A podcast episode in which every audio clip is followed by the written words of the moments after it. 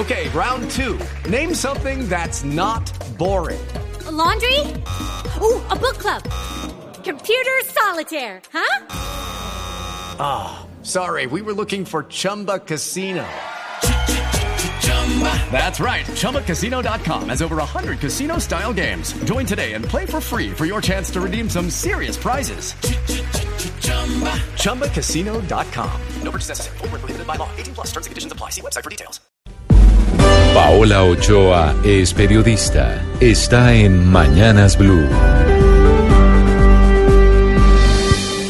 6 de la mañana, 29 minutos. Malas noticias otra vez para el país y para Ecopetrol, pues ayer nuevamente siguieron los atentados contra Caño Limón Coveñas, que fue volado doblemente en las veredas Las Pesqueras y las bancas en el municipio de Arauquita, en Arauca, con lo que ya van tres los atentados en contra de ese oleoducto en lo corrido del año, una cifra que se suma a los casi 90 del año pasado, cuando se derramaron más de 8 mil barriles de petróleo y que se suma también a las 1.400 voladuras que ha sufrido ese oleoducto en su historia, cortesía principalmente del Que según las autoridades no solo violó en dos ocasiones el cese al fuego acordado para la época de diciembre, sino que sería nuevamente el responsable de esta serie de ataques contra Caño Limón. Ataques demenciales que le hacen daño al país por triple vía. Uno, por la destrucción del medio ambiente.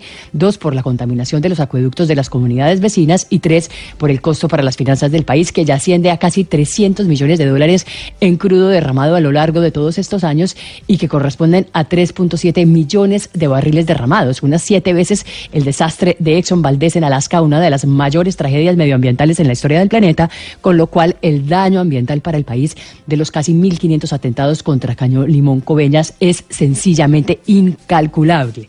La gran paratoja de todo esto es que mientras el ELN sigue atacando a la infraestructura petrolera en Colombia, en Venezuela, en cambio, está tranquilo y quietico con este tema, a pesar de tener presencia en dos estados del vecino país, según la revista Instagram, que asegura que tiene presencia en Táchira, Zulia, Pure, Trujillo, Anzuategui, Lara, Falcón, Amazonas, Marinas, Portuguesa, Guarico y Bolívar, en donde el ELN ahí sí no vuela ni dinamita ningún oleoducto.